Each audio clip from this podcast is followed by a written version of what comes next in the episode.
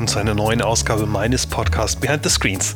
Ja, es sind schon wieder zwei Wochen rum. In Hamburg scheint die Sonne, der Hafengeburtstag ist im vollen Gange und ich blicke auf die glitzernde Elbe. Und ich lese euer Feedback. Letztes Mal war Charles Barr da und ich hatte so ein bisschen vorausgesagt, dass Charles Barr polarisieren wird. Und genau so war es. Es gibt einige von euch, die haben mir geschrieben, die Charles unglaublich doll bewundern und ähm, mir geschrieben haben, was das für ein cooler Typ ist und wie klar er auf die Fragen antwortet. Und es gibt die andere Seite, die ihn nicht so richtig ernst nehmen. Vielleicht auch wegen seines Alters oder äh, vielleicht auch wegen seiner Antworten. Ich kann es nicht genau sagen. Was ich aber interessant finde, ist, dass er so viel Emotionen auslöst. Und ähm, ich finde, das ist schon mal eine wichtige Zutat, um Dinge zu bewegen. Wer keine Gemüter bewegt, wer keine Emotionen auslöst, der ist langweilig und das ist Charles Barr nicht. Und deswegen bleibe ich dran, bin sehr gespannt, was aus ihm wird und werde ihn höchstwahrscheinlich äh, in Kürze nochmal einladen. Wie geht es weiter? Ja, so ein Podcast ist relativ aufwendig. Hatte ich am Anfang auch so ein bisschen unterschätzt, ähm, zumal ich ja nebenbei auch noch eine Agentur führen muss, ähm, die beste Digitalagentur der Welt, Cellular in Hamburg. Und ich habe über nur zwei Wochen Zeit, mich auf einen neuen Gast vorzubereiten. Und ich bin jetzt beim nächsten Mal in Berlin. Ich hatte das schon mal angeteasert und ich treffe unsere Staatsministerin für Digitalisierung, Dorothea Bär. Und Frau Bär hat wahnsinnig viele Interviews in den letzten Wochen und Monaten gegeben, wurde, glaube ich, schon alles gefragt, was man fragen kann. Umso schwieriger und herausfordernder für mich, hier einen guten Podcast aufzunehmen. Wer noch Ideen hat, schreibt mir bitte gerne, ähm, gerne via Twitter, ähm, @parme oder auch per E-Mail pm@cellular.de. So, Kommen wir aber zum heutigen Gast. Ich war in Köln vor ein paar Wochen und habe Alexander Müller getroffen. Alexander Müller ist CEO von SK Gaming. Ähm, die sind ein bisschen bekannt geworden durch die Beteiligung, also die Firmenbeteiligung durch den ersten FC Köln und jetzt vor ein paar Monaten durch die Daimler AG. Die sind dort eingestiegen, haben Geschäftsanteile übernommen. Ich weiß nicht genau wie viele, aber es war schon signifikant. Und ähm, die haben Alexander Müller und SK Gaming entdeckt und ähm, man sieht, dass das Thema E-Sports und E-Gaming ähm, plötzlich irgendwie in Deutschland groß wird und relevant wird, obwohl es schon ganz lange existiert. Und das Lustige ist, ich habe Alexander Müller äh, vor, ich glaube, weiß ich nicht, 18, 19 Jahren mal in einem Termin getroffen. Da war ich noch Junior Produktmanager und ähm, sie hatten gerade mit vier anderen Gründern Turtle Entertainment gegründet, mit Sven Hilgers, falls der zuhört, herzliche Grüße. Und wir haben damals einen für uns riesengroßen Deal gemacht im Bereich E-Gaming. Und ja, so lustig ist es, dass wir uns dann wieder treffen. Ich wusste es ehrlich gesagt selbst nicht mehr, als wir dann in einem Raum waren und gesprochen haben, ist uns das beiden wieder aufgefallen. Und wir äh, haben so ein bisschen beleuchtet, warum es eigentlich so lange dauert äh, oder gedauert hat, dass das Thema E-Gaming in Deutschland groß und relevant wird, dass die großen Marken es auch beachten, wie die Telekom und Vodafone und Daimler und viele andere. Wir haben so ein bisschen über den Weg gesprochen und ähm, ich fand es auch ganz interessant. Das Thema Digitalisierung ist ja sozusagen der Kern von, von Behind the Screens. Warum also E-Gaming? Naja, die Herausforderungen bzw. Die, die, die Änderungen, die man so ein bisschen sieht, sind halt auch die Gesprächspartner und die Kooperationspartner, die man in einer digitalen Welt beachten muss. War es halt früher irgendwie cool, mit dem RTL-Chef abends essen zu gehen, ist es halt heute die Nähe zu Leuten wie Alexander Müller, die Reichweite liefern und die Zugang zu Zielgruppen liefern ähm, welchen Weg er hinter sich hat, welche Widerstände er gesehen hat und wie Marken es gut oder schlecht machen, werdet ihr alles heute im Podcast erfahren. Ich wünsche euch ganz viel Spaß und wie gesagt, wer Fragen und Feedback hat, gerne ähm, via Twitter at Parme oder per E-Mail pm at cellular.de. So, und jetzt viel Spaß mit Alexander Müller behind the screens. Tschüss.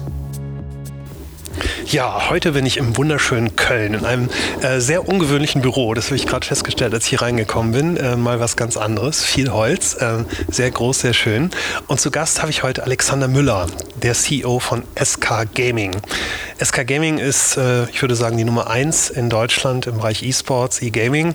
Und wer sich fragt, was E-Sports ist, der bekommt im Handelsblatt eine wunderschöne Erklärung. Und ich zitiere einmal: Unter E-Sport versteht man, wenn Videospieler an Konsolen oder Computern in Wettbewerben gegeneinander antreten. Dabei geht es nicht nur um Spiele, die Sportarten simulieren. Herzlich willkommen, Alexander Müller. Ja, willkommen in Köln. Das ist äh, sehr gut zusammengefasst, wobei ich natürlich an der Stelle ganz gerne auch unsere Freunde mit den äh, mobilen Endgeräten mit dazu hole, denn auch da haben wir mittlerweile E-Sport, auch wir bei SK. Ähm, von daher lassen wir uns die mal nicht ausgrenzen, liebes Handelsblatt. Ja, ähm, das wäre genau meine erste Frage gewesen. Ja. Findest du solche, so eine, also aus meiner Sicht so ein bisschen so eine altbackene Beschreibung der, der E-Sport-Szene, nervt dich das ein bisschen? Oder? Nee, nein, nein, nein. Das äh, äh, nervt überhaupt nicht. Also wir haben ja im Prinzip ähm, einen zweigeteilten Kosmos, wenn du so möchtest. Wir befinden uns so ein bisschen in unserer Welt, in unserer eigenen Blase. Und da ist das manchmal ganz gut, wenn du wenn man ein bisschen konservatives Gedankengut, älteres Gedankengut um dich rum hast, das dich mal wieder wachrüttelt, dass es sich ja nicht alles nur um uns dreht, sondern dass es auch eine Perspektive von außen geben muss. Und da ist es, äh, glaube ich, schon hilfreich, wenn das ein oder andere mal ein bisschen plakativer, altbappner erklärt wird, so dass es wirklich für jedermann verständlich ist. Denn wir sind eine junge Branche, wir sind eine sehr dynamische, digitale Branche und da hat nicht jeder direkten Zugang zu. Mhm. Dieser Podcast dreht sich ja ähm, rund um das Thema Digitalisierung. Ich habe ähm, im Vorgespräch ähm, ein bisschen überlegt mit, mit den Kollegen, ähm, macht es Sinn, mit SK Gaming zu sprechen im, im Rahmen dieses Podcasts. Und es war eine ganz interessante Diskussion und wir haben so eine Hypothese aufgestellt und so ein bisschen beschreibt es auch diese Beschreibung vom Handelsblatt. Ähm, habt ihr es schwer, ernst genommen zu werden? Ähm, euch gibt es jetzt seit 20 Jahren, ihr seid wahnsinnig erfolgreich und jetzt nach 20 Jahren wacht plötzlich Deutschland auf, Marken wachen auf und nehmen euch plötzlich wahr, obwohl international das Thema Gaming einfach gesetzt ist und riesig ist? Naja, also wir werden schon ernst genommen. Es kommt immer die, äh, die Frage ist immer, aus welcher Perspektive du das betrachtest. Also wenn ich jetzt in mein äh, privates, persönliches Umfeld schaue, ob es jetzt Nachbarn, Freunde oder Familie sind, die nehmen das extrem ernst, was da passiert. Wenn, wenn wir auf Fanebene sind, die nehmen das extremst ernst. Wenn wir uns an, an Schulen rumtummeln und mit Eltern, mit Lehrern sprechen, ähm, die nehmen das schon sehr, sehr, sehr ernst. Hm, auf Markenseite war es bislang ja eigentlich auch immer so, dass wir ernst genommen wurden. Das ist jetzt natürlich ein bisschen geschiftet. Wir werden jetzt von Brands, von Firmen wahrgenommen, die viel stärker im Mainstream verhaftet sind und vielleicht nicht unbedingt nur aus so einer technologischen äh, Ecke kommen. Ich meine, Intel war von Anfang an einer unserer Partner, aber Intel ist eben auch, sagen wir, das, das Kernstück dessen, was wir machen. Die stellen eben Prozessoren her.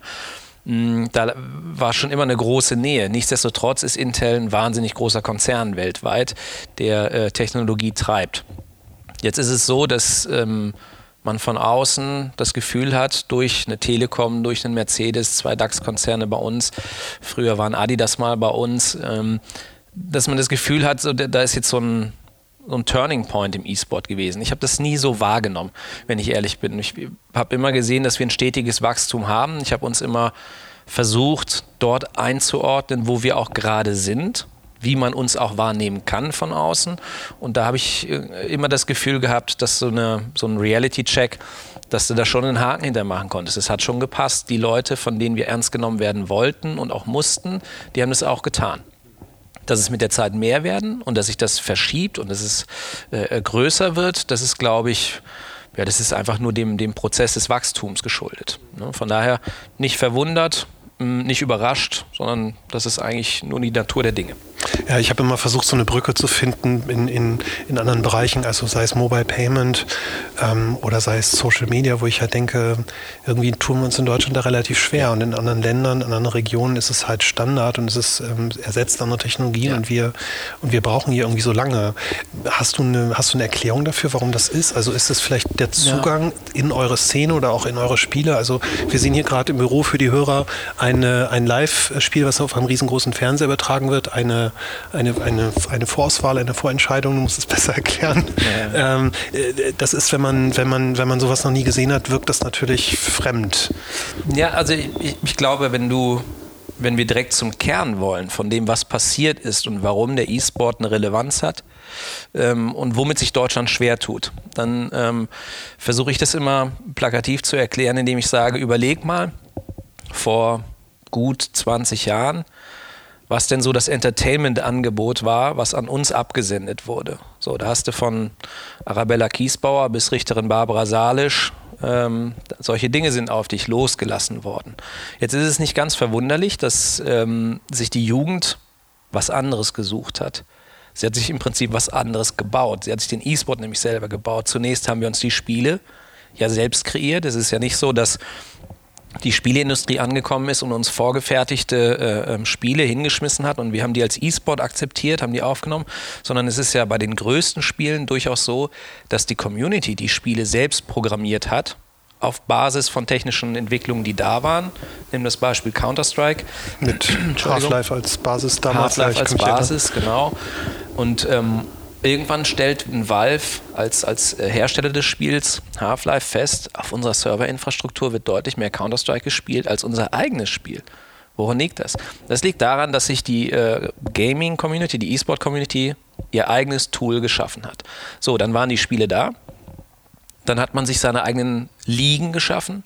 Dann hat man sich seine eigenen Übertragungswege geschaffen und hat damit im Endeffekt ein, ein Entertainment-Produkt äh, in den Markt hineingesetzt, das es vorher so nicht gab. Unsere Konkurrenz war wahrscheinlich das lineare TV, Radio, was auch immer du dir vorstellen kannst. Gleichzeitig ähm, hast du so ähm, Bewegungen wie in YouTube, Twitch TV, der, der, was ja ein, ein Sprössling von Justin TV ist, das hatte erstmal gar nichts mit Gaming zu tun. Worum, da ging es nicht drum. Es ging einfach nur darum, dass man Inhalte über das Internet zur Verfügung stellen kann.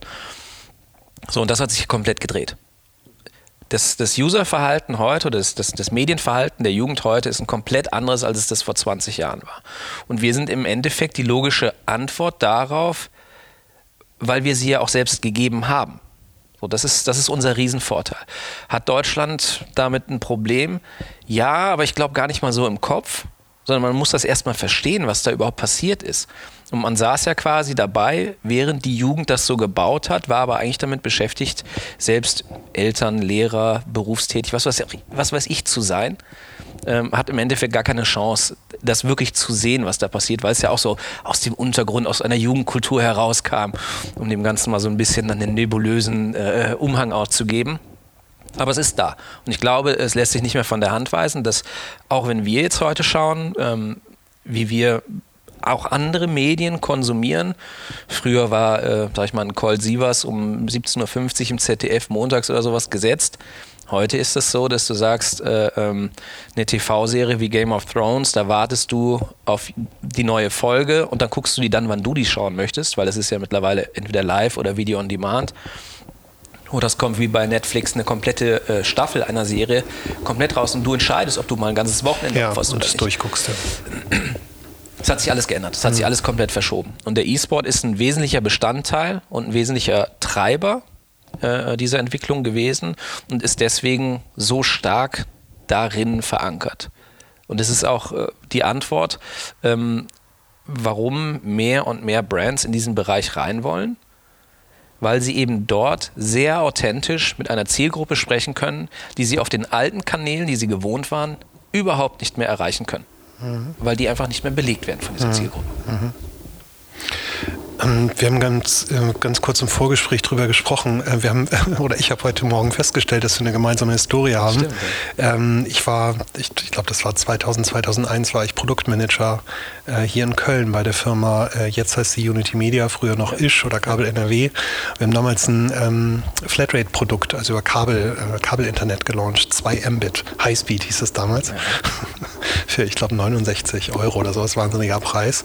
Und zu dem Launch-Event haben wir versucht, 24 Events auf die Beine zu stellen und wir waren in Köln und Düsseldorf und äh, wir haben damals mit Turtle Entertainment zusammengearbeitet und haben äh, Profis einfliegen lassen. Ich weiß gar nicht, wo die überall herkamen, jedenfalls nicht aus Deutschland und haben äh, quasi in zwei coolen Locations in Köln und Düsseldorf ähm, gegeneinander E-Gaming ähm, oder ähm, ein E-Game gespielt. Ich weiß gar nicht mehr, was es damals war. Ich glaube, es war Counter-Strike, keine Ahnung. Glaub ich, ja. Kann sein. Ähm, ich weiß nicht, ob du dich selbst noch daran erinnerst, das ist wahnsinnig lange her. Was würdest du sagen, was sind die größten Veränderungen seitdem? Weil ich kann mich erinnern, damals war das halt also ich könnte mir nicht vorstellen, dass heute irgendein Marketingleiter für, für, so, für sowas so viel Geld locker gemacht hat. Wir haben, glaube ich, über 100.000 Mark oder Euro, ich weiß es gar nicht mehr, damals investiert in dieses, wir haben Shuttles besorgt, das war Wahnsinn. Heute würde jemand fragen, was, was bringt mir das denn? Ja, also, naja, das ist jetzt eine Frage im globalen Kontext ist die schwer zu beantworten. Wenn du jetzt nach Amerika schaust, da ist das Thema Branding, glaube ich, deutlich, deutlich größer und die Frage Return on Investment wird erst viel, viel später gestellt. Da wird also ähm, 100.000, 200.000, 300.000, 500.000 wird mal eben so ausgegeben, wenn man ähm, gewisse Eyeballs dahinter hat, wie wir immer so schön sagen. Also wenn du es schaffst, eine ähm, große Zielgruppe zu erreichen, dann wird ein solches Budget relativ schnell ausgegeben. So. Ähm, zu der damaligen Zeit war das schon revolutionär. Das war schon äh, deutlich mehr als man sonst gemacht hat. Das war äh, sehr innovativ, vielleicht auch ein bisschen vor der Zeit schon, das muss man auch sagen. Was hat sich geändert? Hm, naja, wir haben das ganze Thema eher zu einem Entertainment-Produkt gebaut. Das muss man auch klar sagen. Das also heißt, das uns, drumherum. Ich würde uns eher wichtiger. mit einer NBA vergleichen okay. als mit einer äh, UEFA Champions League. Mhm. Ja, einfach, weil du diesen, der Charakter ähm, da kommen Leute zu einem Festival zusammen. Wenn die äh, ISL, ähm, also die Electronic Sports League, einlädt zum großen Turnier hier in Köln, immer Anfang Juli, ESL One, dann ist diese Halle drei Tage lang mit 15.000 Leuten sofort ausverkauft. So, jetzt musst du dir vorstellen, es gibt in der Lanxess Arena, in der das stattfindet, gibt es im Backstage-Bereich eine, eine, große äh, Wall of Fame. Da hängen die ähm, Veranstaltungsposter der Events, die diese Halle am schnellsten ausverkaufen. Und da steht an Nummer 1 Metallica, gut, da geben wir uns geschlagen. Aber an Nummer 2 und 3 steht dieses Turnier. An 4 kommen, glaube ich, die Foo Fighters, dann kommt nochmal das Turnier. Und dann reihen sich irgendwann Lady Gaga und äh, André Rieu und wie sie alle heißen, erst ein. Ähm, was heißt denn das noch? Ähm, und das zeigt, was sich geändert hat wenn wir in die Langsys Arena gehen mit einem solchen Event, also die ISL und, und wir als Team dann äh, dazukommen als Protagonisten, ähm, dann ist die Halle irgendwo von Freitag 13 Uhr bis Sonntag 20 Uhr fast durchgängig, klar, in der Nacht ist sie zu, aber fast durchgängig ist da Entertainment-Programm drin. Das ist ein, ein komplett anderes Szenario, als wenn jetzt eine Riesenband oder ein Riesen-Act einmal abends für vier, fünf Stunden da drin ist. Das ist nämlich ein Wirtschaftsfaktor. Du hast äh, äh, Sicherheitspersonal, das die ganze Zeit durchgebucht ist, du hast Catering, du hast äh, Garderobe, also auch die Klofrau. All das. Wir bringen deutlich mehr Umsatz in so eine Langsys-Arena, wenn wir die ein Wochenende bespielen, als das ein Großkonzert von U2, Metallica oder sonst irgendwem macht. Und das ist tatsächlich nicht äh, zu vernachlässigen, wenn man sich anschaut, was hat sich getan, was hat sich verändert. Du musst auch sehen, ähm, ich ziehe das Event gerne ähm, immer als Beispiel ran, Köln, weil es so schön griffig ist in Deutschland. Ähm, früher, wenn du Music Act warst und gesagt hast, du musst deine neue Platte, deinen neuen Song oder sonst irgendwas von dir zeigen, dann bist du nach Deutschland gekommen und hast dich irgendwie schnell bei Wetten das einbuchen lassen. Weil damit hast du ein Millionenpublikum erreichen können. Bub. Heute, bin ich ganz ehrlich, geh lieber zur ESL One. Du hast 15.000 Leute in der Arena, du hast über 30 Millionen Leute, die das im Stream schauen. Du hast danach das VOD noch auf, auf YouTube, auf Twitch TV liegen. Also eine bessere Verbreitung kannst du gar nicht bekommen. Hm. Du hast gerade 30 Millionen gesagt, um, mal, um das nochmal zu betonen. Da, das heißt, es gucken 30 Millionen Menschen ja. während dieser drei Tage zu. Ja. Weltweit. Also das ist, das ist eine alte Zahl. Ja. ja die letzten Zahlen äh, von 2018, die habe ich nicht auf dem Radar. Von der ESL One, aber wir schauen hier gerade auf dem Fernseher League of Legends, das hast du ja gerade eben schon kurz angesprochen. Bei dem äh, Weltfinale 2018 haben da 380 Millionen Menschen zugeschaut. Fassbar. Und wir wissen keine Zahlen von China. Den mhm. chinesischen Markt beziehen wir hier nicht mit ein. Ähm, und sind ja keine Grenzen gesetzt. Es ist ja jetzt bei uns auch nicht so, dass wir schauen jetzt gerade ein Turnier, das auch, ich weiß gar nicht wo, es läuft irgendwo auf der Welt und wir sind live dabei. Das ist auf jeden Fall nicht in Deutschland, das ist nicht in, in UK, und trotzdem können wir dabei sein. Und während wir das auf dem großen Fernseher hier schauen, weil ich es mir da drauf gelegt habe, ähm, der Jugendliche, ob der jetzt gerade mit der KVB durch Köln fährt oder mit, mit den äh, Berliner Verkehrsvertrieben, wie auch immer das da heißt, oder mit der Underground durch London fährt, der hat überall das gleiche Bild frei verfügbar und kann E-Sport, Turniere, was auch immer er sehen möchte, live verfolgen. Mhm. Hast du das oder habt ihr das damals vorausgesehen? Hattet ihr das so ein bisschen im, also hattet ihr so ein Bauchgefühl? Weil ja. ähm, ich habe das Gefühl irgendwie, also ich hatte damals schon irgendwie das Gefühl, dass das ein Thema ist, dass es nur eine Frage der Zeit ist, aber dass das so lange dauert, bis es jetzt wieder groß ist. Hattet ihr Durststrecken bis, bis heute? Wie, wie habt ihr durchgehalten? Durststrecken nicht. Also es gab schon Dellen, Ne? Also ähm, die Dotcom-Blase, das hat uns auch getroffen. Das ist doch überhaupt keine Frage. Wirtschaftskrisen haben uns auch getroffen, denn da ähm, große Konzerne, die uns damals schon unterstützt haben, haben am ehesten die Marketinggelder dann für ein Thema wie elektronischen Sport und Gaming nach unten gedampft, weil sie die noch nicht als so relevant gesehen haben. Das ist ja auch völlig okay. Wir waren ja noch am Ende der Nahrungskette.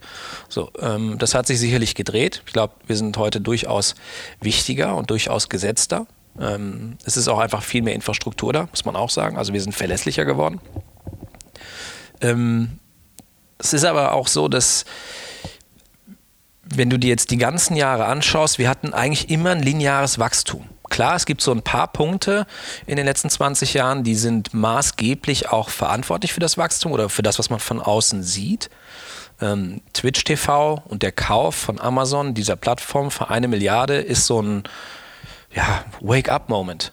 Die Industrie da draußen merkt, verdammt, Amazon zahlt eine Milliarde dafür, da muss ja was hinterstecken. Irgendwas muss ja dabei sein. Äh, um irgendwas muss es ja hier gehen, was tatsächlich wirklich Relevanz hat. Und dass die nicht einfach nur Geld verbraten oder Geld zum Rausschmeißen haben, weil da irgendeiner gerade ein teures Hobby hat. Das ist allen relativ schnell klar geworden. Ähm, das war sicherlich ein, ein Moment, der den E-Sport nochmal so als Katalysator auf eine gewisse Höhe gehoben hat. Auf der anderen Seite, ähm, der E-Sport hat es ja auch selbst verstanden wenn du ein Event plötzlich in LA im Staples Center, in, in New York in der Barclaycard Arena, Köln Langsys, wir haben jetzt gerade auch ein Event in, in Sydney laufen. Also wenn überall die großen Arenen alle ausverkauft werden, alle zwei, drei Wochen, dann muss da ja irgendwas passieren.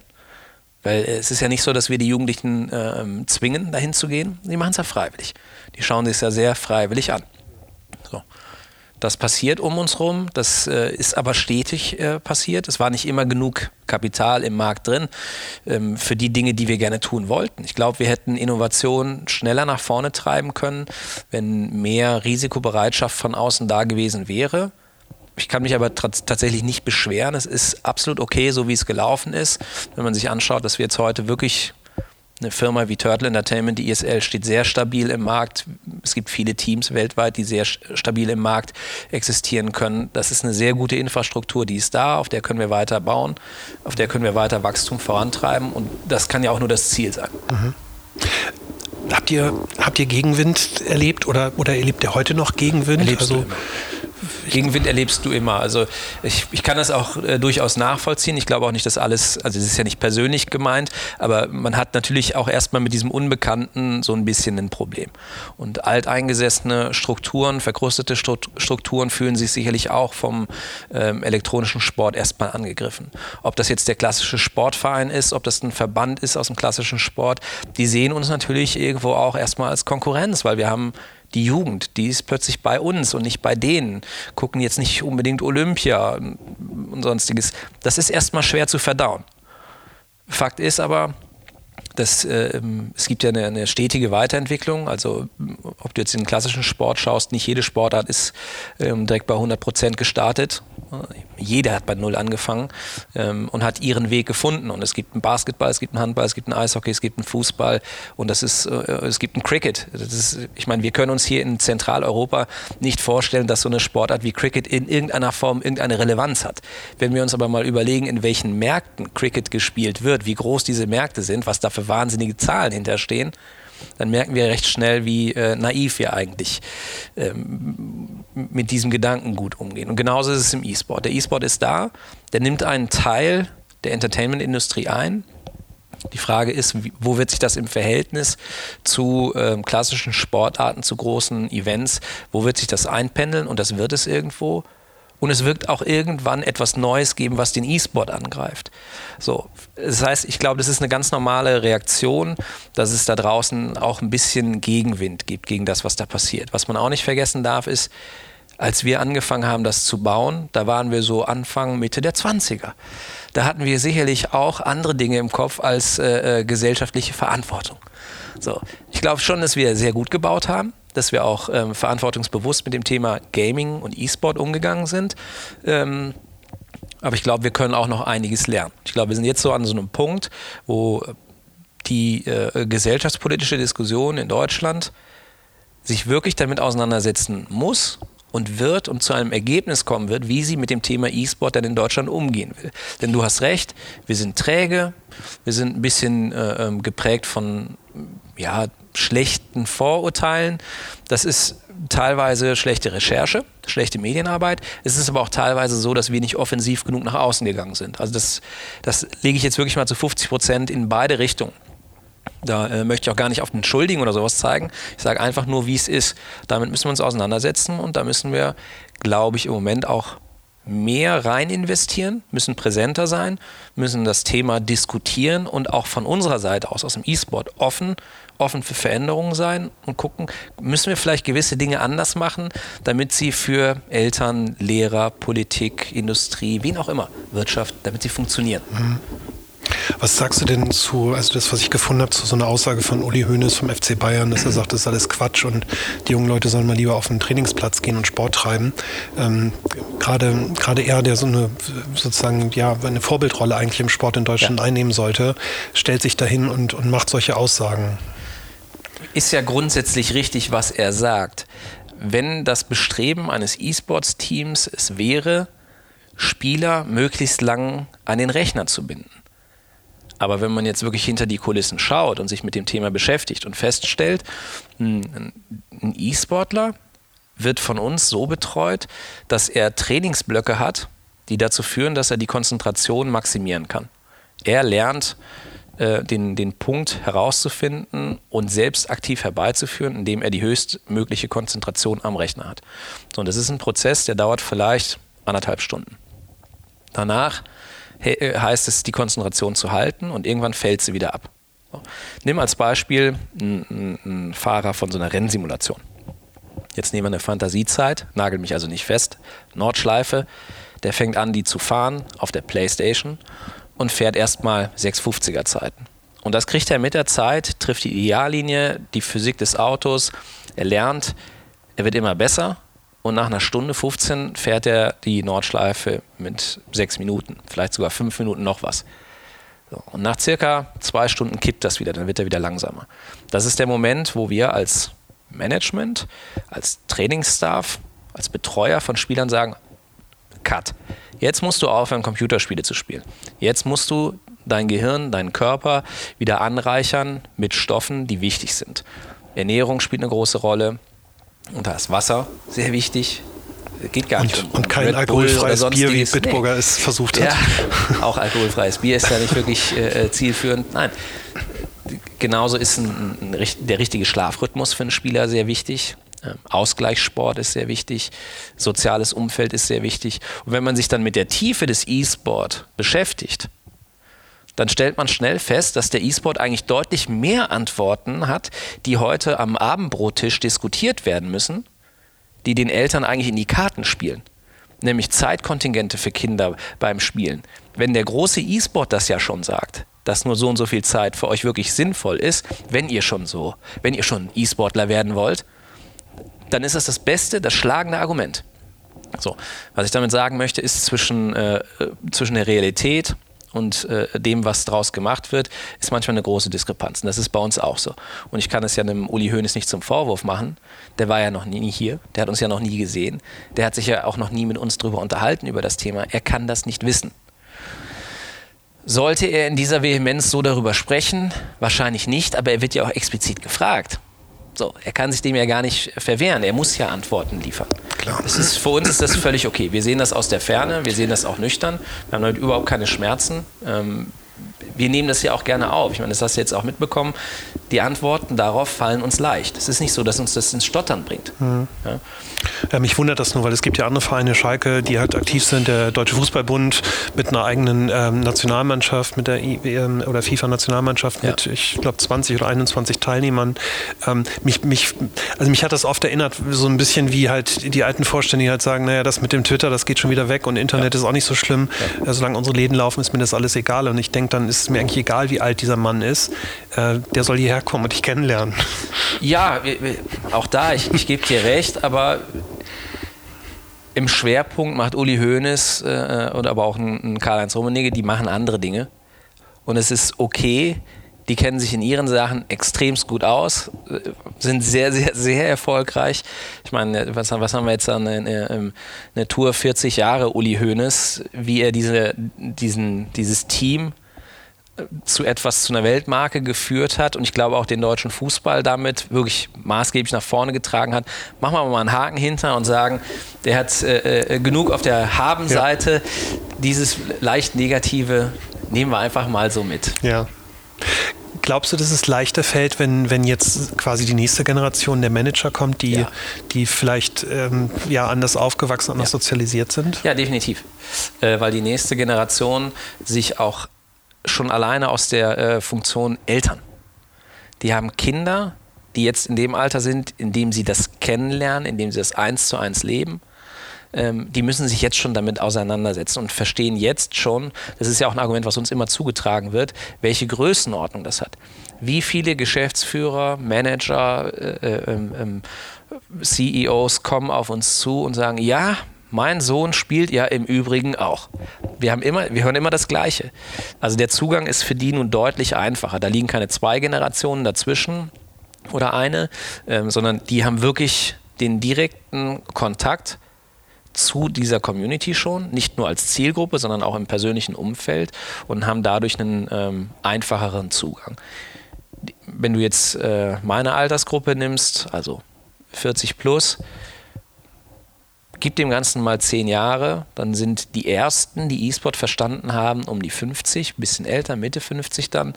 Ähm, das wird dann immer einfacher, weil es mhm. einfach ein natürlicher Bestandteil ist, klar.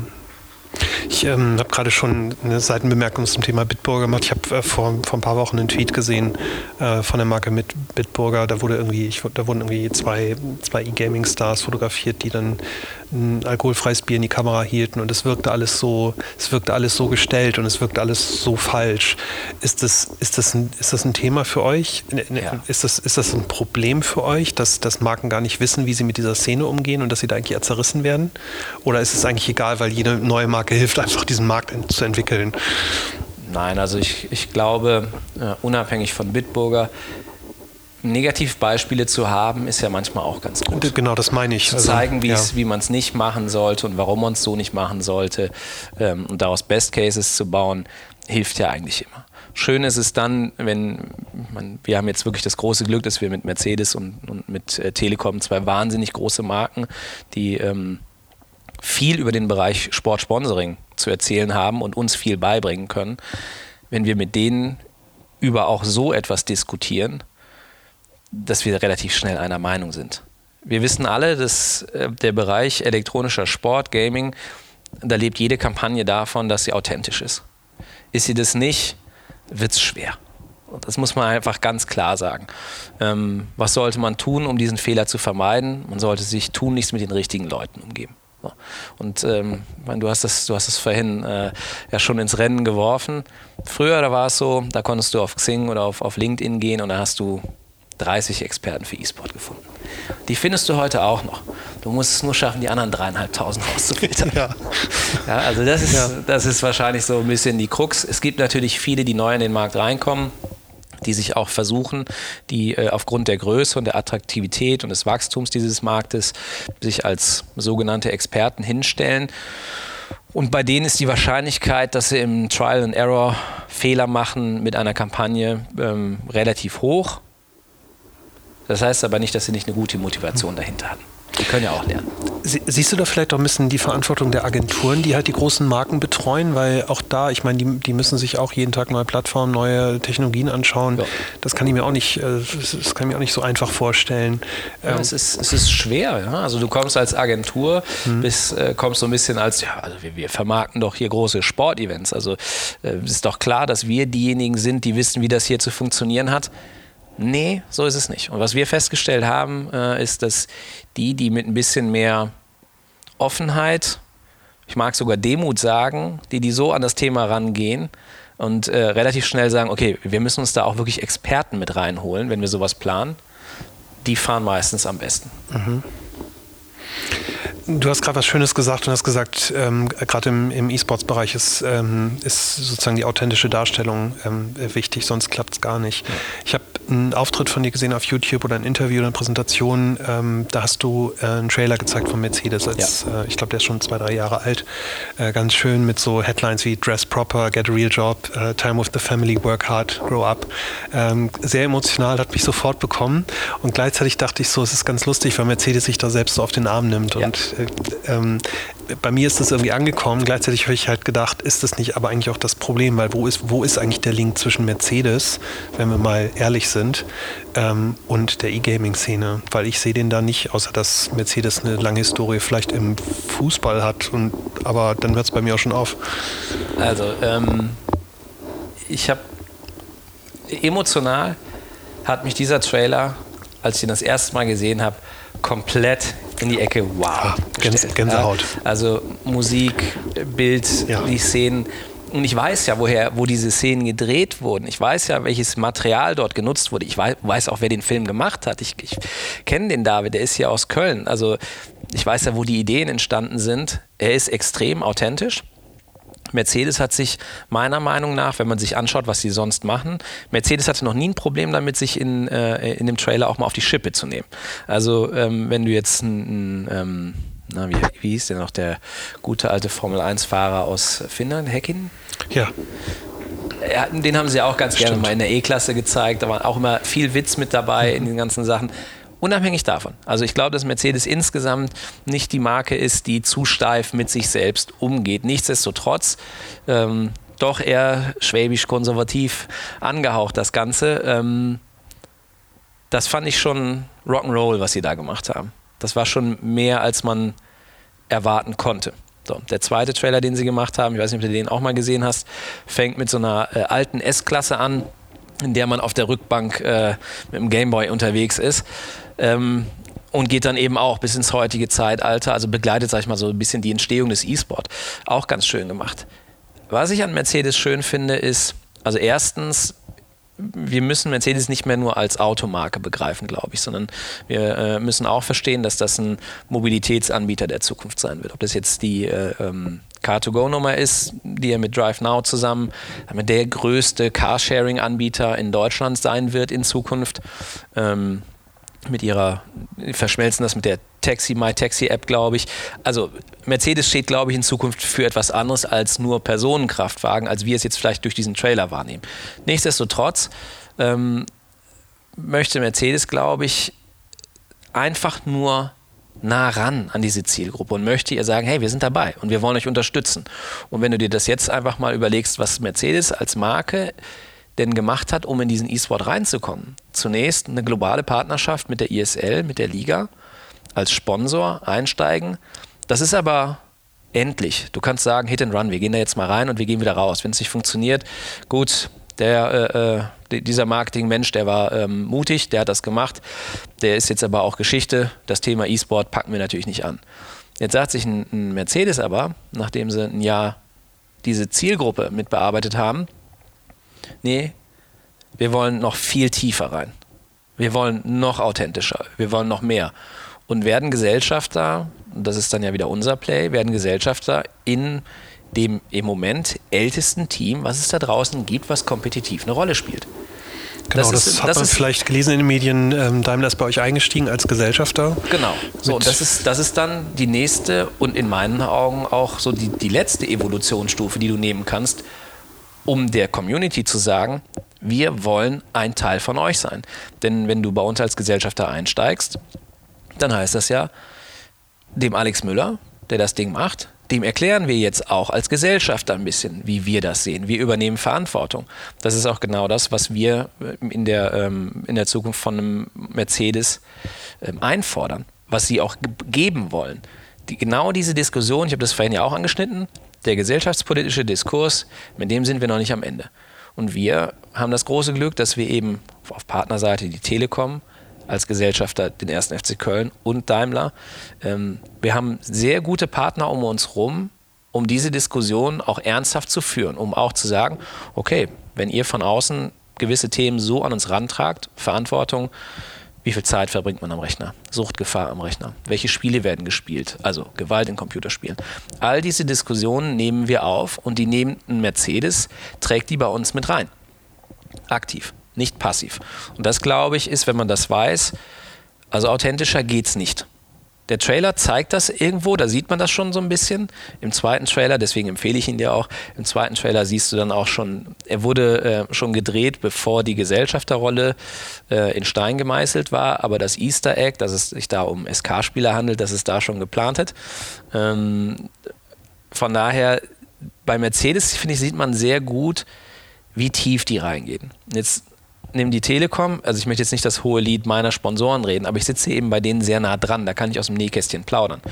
Bei der Telekom sind wir im äh, Sportsponsoring aufgehangen und wenn du es jetzt mal ganz platt sagen möchtest, wir sind im E-Sport die mit dem T auf der Brust.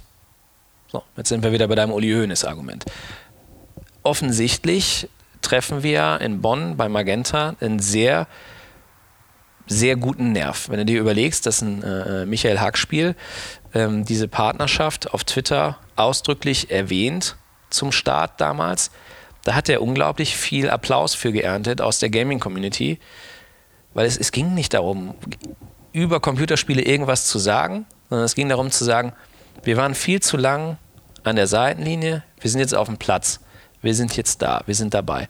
Und wenn du dir äh, tatsächlich mal anschaust, wie unser tägliches Geschäft mittlerweile aussieht, nämlich dass wir uns viel mit diesen Partnern, Gesellschaftern abstimmen und tatsächlich Zukunft E-Sport aus Deutschland heraus gestalten, dann ist es ähm, interessant zu sehen, wie stark die sich einbringen, auf der anderen Seite aber auch zurücknehmen, wenn wir sagen, das könnte man so machen, ist aber nicht wirklich gut kannst du eigentlich vergessen.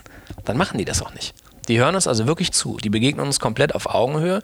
Und das sind Menschen, die ähm, Mercedes in der Formel 1 wichtige Entscheidungen fällen, ähm, Telekom bei Bayern München wichtige Entscheidungen im Sponsorship ähm, mitgestalten.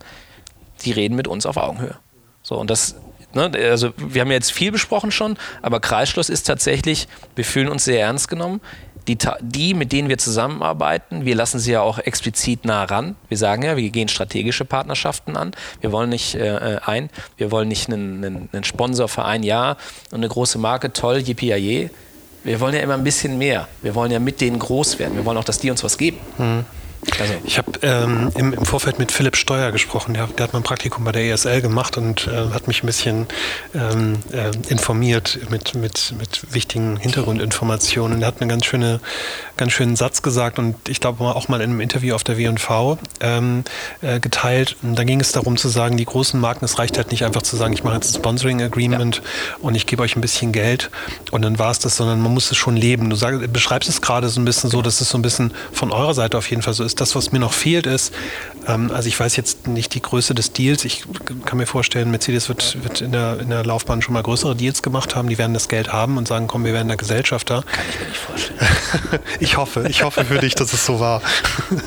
ähm, das, was ich, was ich nicht verstehe, als sozusagen von außen drauf guckend, ja. ähm, was, was, was hat Mercedes damit vor? Wollen die einfach nur den Markt zumachen? Weil so wirkt es auf mich, so nach dem Motto, komm, wir, machen, wir kaufen uns da ein, dann passiert uns das nicht wie mit der Nationalmannschaft. Da sind wir jetzt früh drin und ähm, direkt Gesellschafter, dann kommt da kein anderer rein. Mir fehlt irgendwie der Link zurück zum Produkt, zu, außer, außer jetzt die Zielgruppe zu erreichen. Dann reden wir aber wieder über das Marketing. Also ich glaube, das ist, ähm, das musst du zweiseitig beantworten. Das eine ist, erstmal, Mercedes hat intern ja nun wirklich keine Expertise im Bereich E-Sport. Die baust du auch nicht mal so einfach auf. Du sagst jetzt nicht, gut, wir machen jetzt eine Marketingabteilung äh, E-Sport, wo ist die aufgegangen? In Deutschland machst du die in jeder Region. Kannst du dir alles sparen. Ähm, man hat mit den Partnerschaften, aber auch vor allen Dingen mit dem äh, Gesellschafterticket jetzt eine sehr tiefe Integration von Wissen. Egal, was sich äh, die Marke Mercedes jetzt im Bereich E-Sport überlegt, sie kann, hat immer einen der bestmöglichen Sparringspartner um das erstmal zu diskutieren, bevor man irgendwas macht. Mhm. So. Das ist ja ein Know-how. Sonst kaufen die sich Agenturen ein oder sonstiges, aber das hatten wir ja schon. Die dreieinhalbtausend Berater. ja, genau, haben ihre ganzen Berater drumherum. Bringt ja erstmal nichts. So. Jetzt haben sie ein sehr authentisches ähm, Know-how sich mit reingeholt. durch uns. Es gibt viele Fragen, die die uns stellen. Und da würde jeder Berater würde erstmal sagen, oh schön, wieder eine Stunde gekloppt. Zack, da schreibe ich eine schöne Rechnung für. Ähm, das spart man sich an der Stelle. Und auf der anderen Seite ist es tatsächlich auch so, klar, wir arbeiten mit deren Produkten, unsere Spieler werden auch mit deren Produkten gefahren, logisch. Ähm, es, wäre ja auch Schwachsinn, wenn wir es nicht machen würden.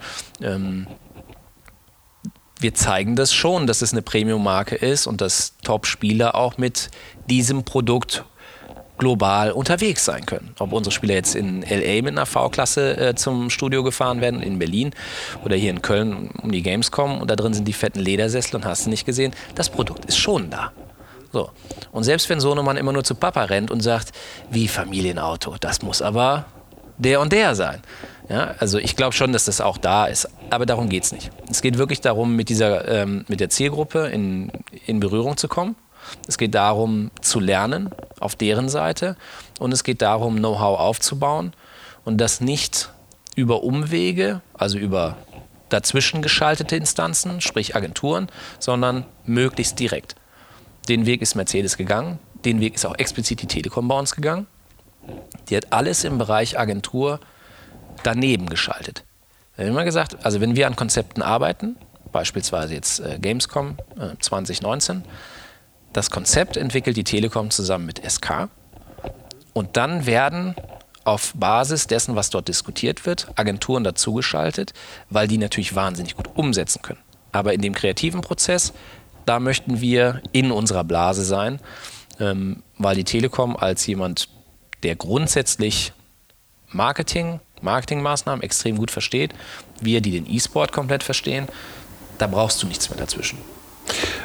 Wird es, ähm, also meine Frage auf das Produkt zielte weniger auf die Produkte, die es jetzt gibt, sondern mehr auf die Zukunft. Also spulen wir mal die Zeit vor, keine Ahnung, sechs, sieben Jahre, wir fahren alle autonom, keiner hat mehr einen Führerschein, was machen wir im Auto?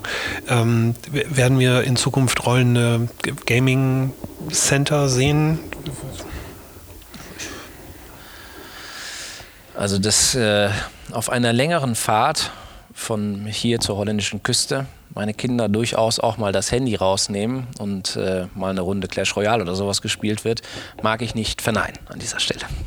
Ich glaube, dass das ein, ähm, also Gaming gehört dazu, mm, ist eine Freizeitbeschäftigung, die durchaus auch im Auto oder während der Mobilität äh, stattfinden kann. Ähm, ich glaube aber nicht, dass das gerade äh, im Zentrum dessen steht, was sowohl eine Telekom als auch ein Mercedes, also egal aus welcher. Richtung du das jetzt betrachtest, dass die das gerade äh, im Hinterkopf haben. Ich, ich, hatte immer gedacht, dass das so ein bisschen der Treiber ist. Also zu sagen, dann entsteht ja im Prinzip auch mehr oder weniger eine neue Wertschöpfungsstufe. Zu sagen, wenn ich, wenn mein Auto, mein Mercedes jetzt autonom fährt, ich, ich habe eine tolle Telekom-SIM-Karte mit 5G und alles ist super, ähm, dann habe ich ja höchstwahrscheinlich auch als, als Rechteinhaber des Spiels oder als Veranstalter, wie auch immer, ein, hohes Interesse, in dieses Auto zu kommen. Und nur weil das Auto online ist, heißt ja noch lange nicht, dass das dann auch auf den tollen Screens läuft. Und das, das hatte ich immer so im Hinterkopf, wo ich dachte, warum sieht das eigentlich keiner? Warum, warum wird da nicht dran gearbeitet? Aber da hast du nichts von gehört. Wurde mir noch nicht zugetragen. Es okay. kann sein, dass es da äh, sehr gemeine Pläne im Hintergrund ja. gibt, äh, in die ich nicht eingeweiht bin. Okay. Sonst haben wir jetzt anderen gerade irgendeine Geschäftsidee gegeben. Ist auch nicht so schlecht. Ich habe gesehen, es sind, ähm, es sind ja noch ein paar andere große, wirklich große Marken mittlerweile eingestiegen. Vodafone ist aktiv. Ja. Ich glaube, McDonalds ist vor kurzem ja. ähm, eingestiegen. Warsteiner, Bitburger haben wir schon drüber gesprochen. Ähm, Telekom hatten wir genannt wenn ich dir zuhöre und auch so ein bisschen das, was ich gelesen habe, ist, hat, hat das ein Stadion erreicht, wo es, eine, wo es eine wahnsinnige Größe jetzt schon hat und wo es auch ja. relevant ist. Müssten nicht viel mehr Marken Interesse haben und da sein oder trauen die sich alle noch nicht? Oder sind es die Agenturen, über die wir schon gesprochen haben, die es nicht, die es nicht sehen? Ja, es ist, es ist ein großer Schritt. Mhm. Ja, und es ist noch vieles unsortiert und es ist noch viel Unwissen da. Ähm, nichtsdestotrotz müssten, sollten tatsächlich schon mehr stattfinden. Da äh, bin ich komplett bei dir. Es ist mehr Chance da, als wahrgenommen wird. Mm, aber wir kommen da schon hin. Also ich meine, ein Wüstenrot findet im E-Sport schon seit Jahren statt. Ja? Ähm, nichts gegen die Marke, überhaupt nicht. Ähm, aber offensichtlich haben die die Zeichen der Zeit früh erkannt und die Produkte, die sie in den Markt reinbringen mit der Kampagne, ähm, soweit ich die Zahlen kenne, ähm, läuft das sehr gut. Also das konvertiert, das ist und Wüstenrot ist jetzt nicht dafür, glaube ich, bekannt, dass das eine Marke ist, die dir sofort, wenn du E-Sport sagst, sagst du nicht als nächstes Wüstenrot. So. Und von daher glaube mittlerweile wahrscheinlich im E-Sport schon. Wenn du über Deutschland nachdenkst, der Jugendliche würde die wahrscheinlich sogar als Sponsor relativ früh aufzählen, wenn er die runterbrechen müsste, welche es da gibt. Einfach weil die sich sehr früh darum gekümmert haben. Ich glaube schon, dass ähm, sehr viele in diesen Markt noch reingehören. Hm, brauchen halt ihre Zeit, die werden wir ihnen geben. Wir bieten ihnen ja Dinge an. Also es gibt Marken, die würde ich unglaublich gerne in unserem Umfeld auch selber sehen. Aber ähm, da muss man sich eben gedulden. Mhm. Es ist lustig, dass du, dass du Wüstenrot sagst. Ich habe da auch ein paar Connections und Wüstenrot ist so für mich der unemotionalste Ort, den man irgendwie, also von der Marke her, den man halt irgendwie erleben kann. Ähm, Wahrscheinlich, das ist ja, natürlich auch nicht deren Geschäft. Genau. Aber, aber also wie, wie habt ihr Wüstenrot, also habt, war, das, war das euer Verdienst oder wenn man mal von Wüstenrot weggeht, wie kriegt ihr, wenn, wenn, ich, wenn ich mir Dinge durchlese, die du sagst oder mir anschaue, du gehst immer sehr stark auf das Thema Emotionen und, ja. und Emotionen treibt diesen Sport und treibt die Verbreitung. Wie kriegst du das in so einen Konzern halt rein? Die, die Leute, die dort was zu sagen haben, verstehen das nicht, die können das, dem nicht folgen, die sehen das nicht. Du hast mal gesagt, Größe eines Spiels hängt nicht davon ab, wie viele es spielen, sondern wie viele es sehen. Ähm, und da würde ich mal sagen, dort sind Menschen, die sind blind an der Stelle. Wie kriegt ihr das hin? Also Wüstenrot kann ich mir nicht ans Revers heften. Das ist ein ISL-Thema. Das haben die, finde ich, sehr gut gemacht, sehr gut umgesetzt ähm, und begleiten die jetzt auch schon seit zwei oder drei Jahren in diesem Bereich. Ähm, von daher Chapeau, ziehe ich meinen Hut. Ähm, du, musst, du musst es schon schaffen, jemanden auf Brand-Produktseite zu bekommen, der dieses Feuer an irgendeinem Punkt auch fängt. Selbst wenn es nur eine kleine Glut ist oder wenn es nur eine kleine Flamme ist, ist es egal, aber der muss da schon für empfänglich sein. Ähm, nicht nur von den reinen Zahlen, die wir ja durchaus haben. Also das ist ja unemotional. Also wenn ich hier sage, 30 Millionen Zuschauer, ja, schön. Naja, gut, aber wenn man weiß, welche Reichweiten deutsche TV-Sender haben, dann klingt 30 Millionen schon nicht so genau, schlecht. Also, ne, also in der Natur der Sache liegt ja schon drin, dass das rationale Argument sollte dich schon darüber bringen. Was wir immer wieder feststellen, ist, sobald einer mal auf einem Event war, äh, ist das Thema äh, gekauft. Das ist völlig klar, weil die sehen, wie groß das Engagement, wie groß dieses Wir wollen mit euch im E-Sport, also damit mache ich jetzt den Fan, wir wollen mit euch als Team, wir wollen mit euch als Liga, wir wollen mit euch interagieren, wir sind ein Teil dessen. Also dieser Festival-Charakter, der ist einfach nicht wegzudiskutieren. Ich habe vor ähm, zwei Jahren, habe ich einen, äh, während der ESL One Köln, einen Freund von mir hier aus Köln, mit dem spiele ich Fußball, der ist bei McKinsey, der hat gesagt, wir haben so einen illustren Kreis, wir treffen uns ein, zwei Mal im Jahr und besprechen innovative Themen. Da sitzen Leute äh, von Bayer Leverkusen drin, da sitzen Leute aus dem Board von Adidas drin, da äh, sitzen Leute drin, die Marken wie Kevin Klein oder Hilfiger machen. Also wirklich unfassbar ähm, heterogene Gruppe an Menschen, aber alle im Bereich, wir wollen Trends, Marken, Produkte verstehen. So. Da musst du dir vorstellen, dass wir an einem Freitag vor der ESL One, haben wir uns hier in Köln bei denen getroffen, bei McKinsey, ein Frühstück gemacht und haben zwei Vorträge, Electronic Arts und ich. Ähm, EA hat das, das FIFA-Universum dargestellt und ich bin dann hardcore in den Bereich E-Sport rein mit Überleitung, Mittagessen und dann gehen wir rüber in die Langsys Arena und äh, wir laden euch ein in die Loge und schauen uns mal ein Viertelfinale an. So. Egal wer da war. Egal wer da war, die waren innerhalb von 90 Sekunden geflasht von dem, was dort passiert. Ähm, was ist passiert? Kleine Anekdote. Wir hatten relativ schnell danach eine WhatsApp-Gruppe, in der alle drin waren. Und äh, natürlich mussten alle nach Hause, sind alle nach Hause zitiert worden. Ne? Sommerwochenende äh, in Deutschland. Und natürlich war es so, dass am Sonntag noch alle beim Finale äh, auf WhatsApp mitgefiebert haben. Und so Kommentare wie, sitze mit dem iPad auf der Terrasse. Meine Frau hält mich für bekloppt. Ist mir egal. Muss das Finale gucken. Sehr schön. Und das sind Entscheider in, äh, ja. bei großen Marken, die alle sofort abgeholt waren. Wenn der E-Sport die Chance hat, jemanden zu erreichen, nicht nur durch die rationalen Argumente, sondern die Emotionen einmal übertragen kann, dann ist man so ein bisschen infiziert. Da kommt keiner drum rum. Ob dann später trotzdem mal eine Compliance-Abteilung um die Ecke kommt und sagt, gerne ähm, Gaming und E-Sport, aber nicht so, ist ein anderes Thema, aber diese grundsätzliche Haltung, dass man damit arbeiten möchte, die hast du relativ schnell. Mhm. Glaubst du, dass es vielleicht auch erstmal Infrastruktur braucht? Also, du hast jetzt gerade ein schönes Beispiel genannt, man sitzt mit dem iPad auf der Terrasse. So, dann gibt es das jetzt auch noch nicht. Äh, so Twitter, Facebook, äh, das braucht ja auch alles erstmal. Ja. Man, brauchte, ähm, man braucht Datentarife, mit denen man auch die Videos halt schaut, die einen emotionalisieren. Ähm, glaubst du, dass das auch so ein Zusammenhang ist, dass man auch erstmal Zugang dazu haben muss, technischen Zugang? Ja, definitiv. Ähm, der, der Zugang muss denkbar einfach sein. Da äh, äh, dürfen möglichst keine Blockaden drin sein. Deswegen Themen wie ähm, Datentarife, bei denen es überhaupt keine Rolle spielt, wie viel Gaming-Inhalte du jetzt äh, konsumierst, ähm, ist super wichtig. Ist doch klar. Also der, für den Gamer zu Hause gibt es nichts Schöneres, wenn er nicht gerade selber spielt, was ja anstrengend ist. Aber konsumieren, Gaming-Inhalte konsumieren über YouTube, wenn du dir das überlegst, das ist ja heute äh, äh Telekom-Tarif, Stream On. Und guckst so viel willst, guck, ja. Guck, was du willst. Klar. Du hast mal in einem Vortrag gesagt, dass der Medienkonsum ähm, sich so stark verändern wird oder jetzt auch schon, ich weiß nicht, wann, wann, genau der Vortrag war, aber sich jetzt schon so stark verändert hat, dass es knallhart gegen den klassischen Sport geht und die Leute halt mehr äh, E-Sports äh, gucken. Siehst du diesen Trend weiterhin? Ähm, also das bezieht sich auf eine Studie, die in den USA durchgeführt mhm. wurde. Da wurde das Online, also nicht lineares TV, das ist nochmal eine äh, andere Kategorie, aber da wurde das Online-Viewer-Verhalten von Männlein und Weiblein getrennt, also von Rezipienten, in verschiedenen Altersgruppen äh, geclustert. Und in der Altersgruppe von 18 bis 25 war es tatsächlich so, dass ähm, E-Sport mehr geguckt wurde als klassischer Sport. USA, Männer, 18 bis 25. Und die Aussage äh, aus dem Vortrag ist dann, warte 10 Jahre, dann schwappt diese Zahl rüber in die bis 35. So, da spielen ein paar Argumente rein. Das eine, das hatten wir vorhin schon mal, dass wir von einem Medium sprechen, was man sich selbst geschaffen hat. Deswegen schaut man es auch. So, es ist sehr authentisch an, unserer, an unserem Userverhalten dran. Jetzt kommt noch was anderes dazu.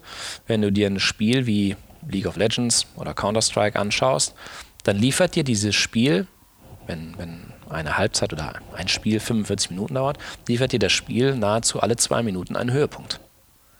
Der User ist bereit, zuzuschauen. Und zwar dabei zu bleiben. Und dann hat er noch seinen Second Screen, kommentiert das Ganze noch in einem Chat oder auf Twitter wo auch immer er Discord habe ich gelernt. Discord, genau, wo auch immer er sich gerade aufhält. Wenn du jetzt in den klassischen Sport gehst, um das, um das Beispiel in die andere Richtung zu drehen, ähm, und ein Nachsatz dazu, der ist wichtig dann gleich noch, ähm, ein Fußballspiel, 90 Minuten, Ajax gegen Tottenham, Champions League. Da bleibt die Zielgruppe, von der wir gerade sprechen, 18 bis 25, nicht am First Screen TV, sondern das ist deren Second Screen und sie gucken sich die sieben oder acht Highlights des Spiels dann an, wenn sie passieren oder kurz danach in der Zusammenfassung. Das ist so ein bisschen das Problem, in das der klassische Sport läuft, dass er nämlich nicht das Programm bietet in der Schnelllebigkeit, in der heute konsumiert wird. So, das ist aber auch nicht nur ein E-Sport-Thema, das ist auch ein News-Thema. Ich meine, wer aus der jungen Zielgruppe liest sich denn heute noch einen Leitartikel in der Süddeutschen oder in der FAZ durch? Ja. Keiner. Oder schaltet um 20 Uhr die ARD ein. Schaltet die ARD ein oder das Heute-Journal. Mhm. Es ist egal. Also mhm. das, so wird nicht konsumiert. News werden über Twitter konsumiert. Mhm. Nachrichten werden über 140, 280 Zeichen. Weltpolitik. Trump wird über 280 Zeichen über Twitter kommuniziert. Ähm, das hat sich komplett gedreht. Und der E-Sport, die Spiele im E-Sport durch diese durch diese Aneinanderreihung von Highlights ist eine Antwort im kompetitiven Entertainment-Bereich auf diese Schnelllebigkeit. Und da wird der klassische Sport sich dran messen müssen, wird Mittel und Wege finden müssen, das in irgendeiner Form für sich umzustellen. Beim Tennis, wenn ich das richtig mitbekomme, gibt es eine Diskussion, ob man aus diesem klassischen Satzsystem rausgeht und ob man Tiebreaker spielt, weil dann ist jeder Punkt am Ende des Tages ein Höhepunkt. Da geht es eher in diese Richtung. Die Spiele werden schneller. Eine NBA ist so aufgebaut mit der 24-Sekunden-Uhr und allem, sodass es möglichst schnell hin und her geht. Ein Highlight, ein Korb soll den anderen jagen. Mm, der E-Sport ist nicht in der Natur der Sache etwas, was gegen den klassischen Sport arbeitet, aktiv. Null. Also das ist ja auch nicht unser Anliegen, das wollen wir gar nicht. Der E-Sport ist, er ist da, er nimmt einen gewissen Raum ein, Aber er hat nicht das Ziel, dem Fußball, dem Basketball, dem Handball, dem Eishockey irgendwas wegzunehmen. Darum geht es überhaupt nicht. Es geht darum, Antworten zu finden für Zielgruppen. Wir haben gewisse Antworten, die andere nicht haben. Daher glaube ich auch der große Wunsch von einem Schalke, von einem 1. FC Köln oder auch von anderen weltweit. Es gibt ja kaum noch ein NBA-Team oder ein NFL-Team, was nicht in irgendeiner Form im E-Sport auch stattfindet. Ähm, daher auch deren großer Wunsch, digitale Inhalte aus diesem Bereich für sich in irgendeiner Form nutzbar zu machen. So. Da kommen wir dann auch wieder auf den Uli Hoeneß zurück und sagen, ich glaube auch ein FC Bayern und ein Borussia Dortmund kommen irgendwann nicht umhin, sich mit diesem Thema in Tiefe, in Gänze auseinanderzusetzen und mehr als nur ein Nein als Antwort zu finden. Ich glaube schon, dass die sich irgendwann auch diesem Thema öffnen müssen, wie auch immer sie das tun. Das, davon bin ich überzeugt. Also, diese, diese ganze Diskussion, ähm, das, was du in diesem Vortrag gehört hast, zielt so ein bisschen darauf ab, dass sich die Welt geändert hat. Es gibt Antworten darauf und man muss eben für sich selbst entscheiden, ob man auch Antworten für die heutige Jugend finden will. Ne? Darfst mich nicht falsch verstehen, das, das hört man wahrscheinlich auch immer in meinen Vorträgen. Ähm, ich war ein großer Fan von Sergei Bubka. Stabhochspringer, Olympia, immer wenn der angelaufen ist, ein Fabelrekord nach dem anderen. Das lassen wir mal dahingestellt, äh, ob der gedopt war oder nicht, aber ich fand es fantastisch, mir das anzugucken. In zehn Jahren wird aber keiner mehr einen Stabhochspringer kennen. Ne? Weil es einfach an Relevanz verliert. Es sei denn, etwas wie Olympia, etwas wie Leichtathletik findet Mittel und Wege, wieder interessant zu sein. Würde das im Umkehrschluss bedeuten, dass, nehmen wir mal jetzt das Beispiel Uli Hünnes und FC Bayern, weil es gerade so nahe liegt. Lass uns doch mal Aki Watzke nehmen. Ja. nee, aber, aber könnte es im Umkehrschluss bedeuten, dass, dass die Marken oder die Fußballclubs, die sich dem verschließen, in Zukunft nicht mehr so erfolgreich also nee, sein können? Also das, das sehe ich nicht.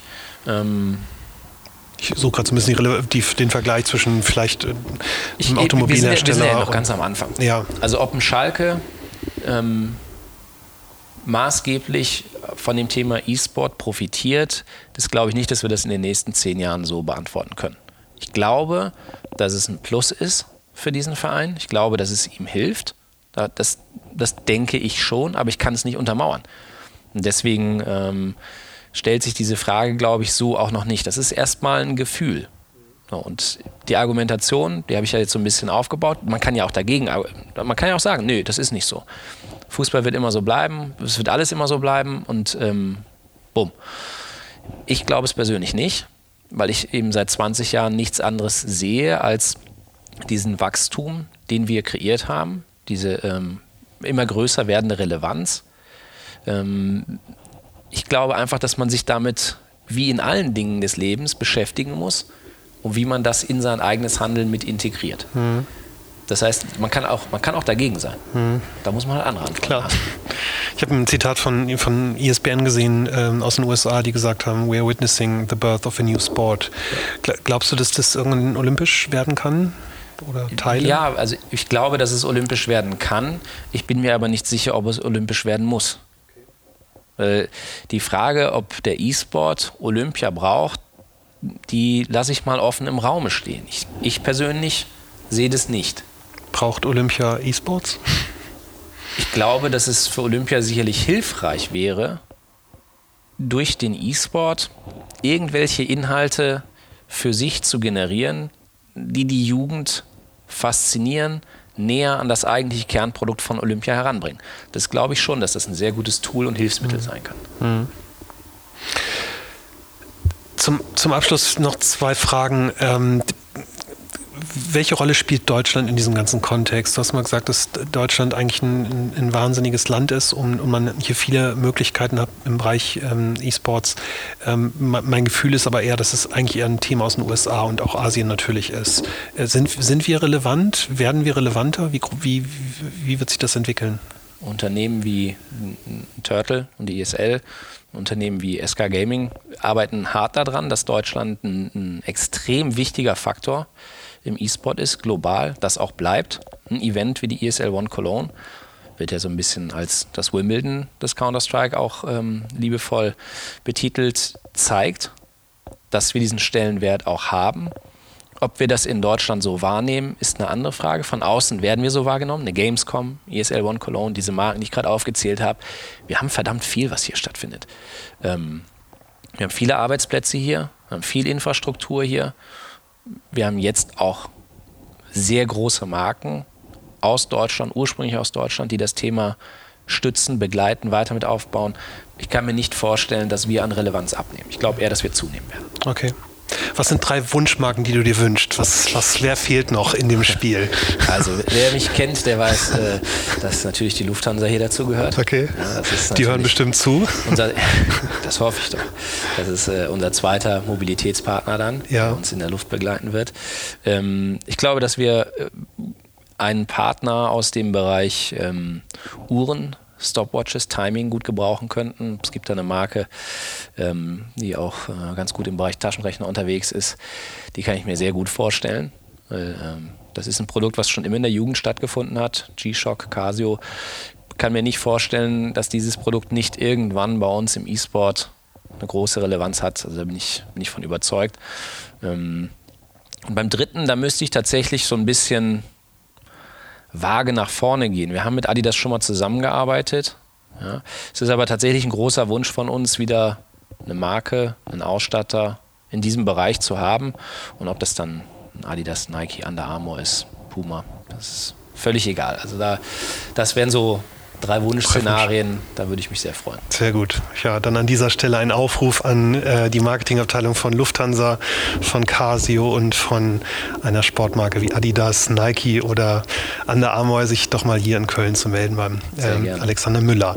Äh, vielen Dank für das Gespräch, hat mir riesig Spaß gemacht. Ich fand es äh, lustig, dass wir uns vor 20 Jahren schon mal getroffen haben ja. und äh, jetzt äh, immer noch so reden, ähm, ähm, also nach 20 Jahren wieder über Innovationen reden und es ist schon so viel Zeit vergangen, das ist, ist verrückt ausgedrückt. Hat mir viel Spaß gemacht. Vielen Dank für deine Zeit und ähm, alles Gute für die Zukunft. Ja, danke, dass du da warst.